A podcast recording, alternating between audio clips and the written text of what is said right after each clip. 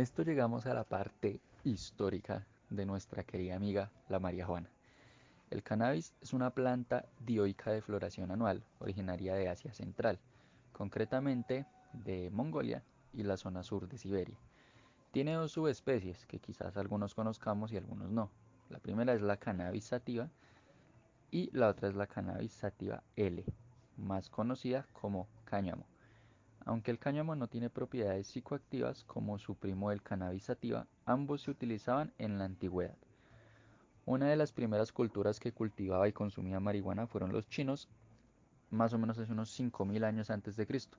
Existen pruebas arqueológicas de la utilización del cáñamo en la antigua China para elaborar prendas de vestir, cuerdas, papel y ya un poco más, digamos, de usos medicinales, para hacer aceites, incluso para hacer alimentos. Em, el primer registro del uso pues, medicinal del cannabis se remonta en el emperador chino Shen Nung, los chinos utilizaban el cannabis como analgésico y para combatir la gota. Tras propagarse por China, la marihuana pasó a Corea en el 2000 a.C., desde donde llegó a la India alrededor del 1000 a.C. El pueblo indio descubrió multitud de usos para el cannabis y al igual que los chinos, lo usaban para elaborar textiles como fuente de alimentos y como un potente medicamento. Ellos aseguraban que este era excelente. La marihuana se extendió por Oriente Medio en el 1400 a.C. y fue cultivada sobre todo por los esquitas, un pueblo nómada indoeuropeo. Los esquitas llevaron el cannabis al sur de Rusia y a Ucrania, desde donde se propagó a la mayoría de países europeos. Durante los años siguientes y debido a la influencia de Oriente Medio, el cultivo de cannabis comenzó a aparecer en África y un poco más adelante ya se había propagado por toda Europa, Asia y África. El cultivo y consumo de marihuana se pasaba de una cultura a otra, y todas ellas lo consideraban como el cultivo más valioso de la época. La marihuana nunca ha creado una opinión unánime. En esta ocasión, el origen sobre la controversia se encuentra en la Biblia, el libro sagrado del cristianismo, fruto de numerosas traducciones, abierto a la interpretación, hace referencia a la marihuana sin mención directa y crea opiniones encontradas sobre el significado y el uso de la planta. Estudiosos de la Biblia como Chris Bennett, autor del controvertido libro Sexo, Drogas, Violencia y la Biblia, han argumentado que se usa como ingrediente en el aceite destinado en el Antiguo Testamento a la consagración y a rituales cristianos como la unción de los enfermos. En Éxodo 30, 22, 23 se describe un bálsamo con cualidades curativas, elaborado con aceite de oliva, mirra, canela, acacia y una planta denominada cajembos. Este último ingrediente podría ser, según la interpretación de Bennett, una de las palabras antiguas que se utilizaba para referirse a la planta.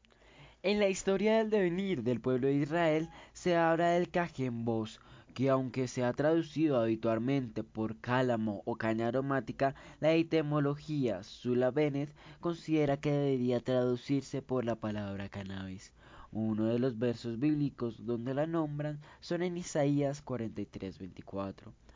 No compraste para mí caña aromática por dinero, ni me saciaste con la grosura de tus sacrificios, sino pusiste sobre mí la carga de tus pecados, me fatigaste con tus maldades.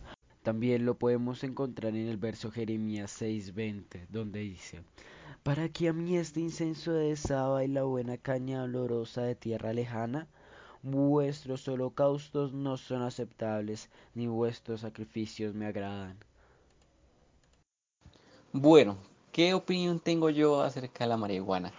Pues yo creo que la podemos ver de dos partes, de manera medicinal y manera de uso recreativo. Yo estoy de acuerdo o a favor de que la marihuana se use en estos dos aspectos. Mm, tanto medicinal, que ayuda mucho, y luego por experiencia, ya que pues un abuelo tiene problemas, eh, digamos que con el sueño y muchas cosas más que se le han acumulado a lo largo de los años.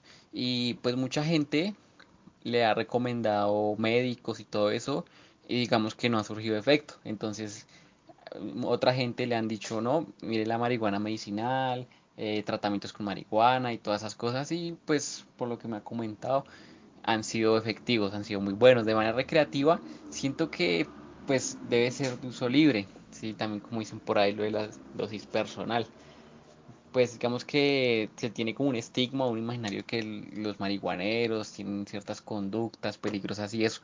Yo no creo, digamos que siento que esas personas son, son muy libres, son muy tranquilas, es muy relajado. Entonces, mientras sea eso, de un uso medicinal y recreativo y de manera sana, y pues chévere, digamos que también no debería tan tan ser estigmatizado las personas que fuman o venden marihuana. Es que ya llega un punto donde la marihuana es muy comercial como muchas cosas y se vuelve tráfico. Entonces ahí es donde radican los problemas.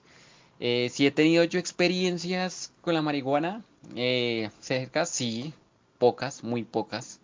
Eh, pero digamos que yo, no sé, es un problema, problema no, digamos que yo soy una persona muy, que duerme mucho, así que tiene que concilia el sueño muy rápido y digamos si estoy muy cansado o ciertas cosas, el sueño se me acumula mucho. Entonces me acuerdo mucho que, yo, bueno, la última vez estábamos aquí con mis dos compañeros y no, pues estábamos en marcha y decidimos hacer eso. O también cuando fui a acampar, una vez que fui a acampar con un compañero Fabián, fuimos por allá eh, a la Peña, Peña de Huayca y también allá fuimos, usamos del, de la marihuana de manera recreativa y pues lo que me pasa es lo que llaman, lo que Bolaños, mi compañero, llama de que uno se enchoncha, sino a mí me da mucho sueño, también el hambre, pero me siento muy tranquilo, muy relajado, muy libre. Es una experiencia que yo digo, uff, es excelente, o sea, uno para desestresarse, para perderse de todo, de los problemas, de todo eso que tiene acumulado la casa, el estudio, ya el trabajo, plata, deudas. Digamos que esa parte lo, lo tranquiliza uno, lo uno muy relajado. Y más cuando estás como al aire libre, porque lo que me pasa es que, digamos, si yo estoy... Y me pasa con muchas cosas, si yo hago eso y estoy quieto, pues me duermo, caigo y no disfruto bien. Pero la última vez, eso me acuerdo que fuimos a montar cicla, eh, eso estaba la vía sola, el viento en la cara, es una experiencia muy bacana. Eh, entonces, yo siento que, que, si es de manera sana, estoy de acuerdo, si la he usado me parece excelente y, y también es bueno probar, pero tampoco hasta tal punto, siento, de hacerlo, mejor dicho, diariamente o de manera muy continua, así, digamos que quién sabe qué puede pasar con eso. Esa es mi opinión respecto a eso.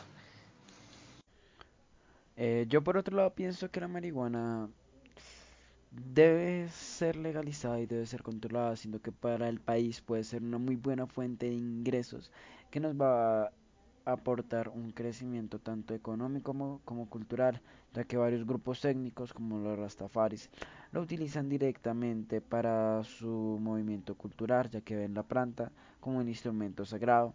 Ellos la ven bajo el término de que esta es la planta sagrada que se nombra en el Antiguo Testamento.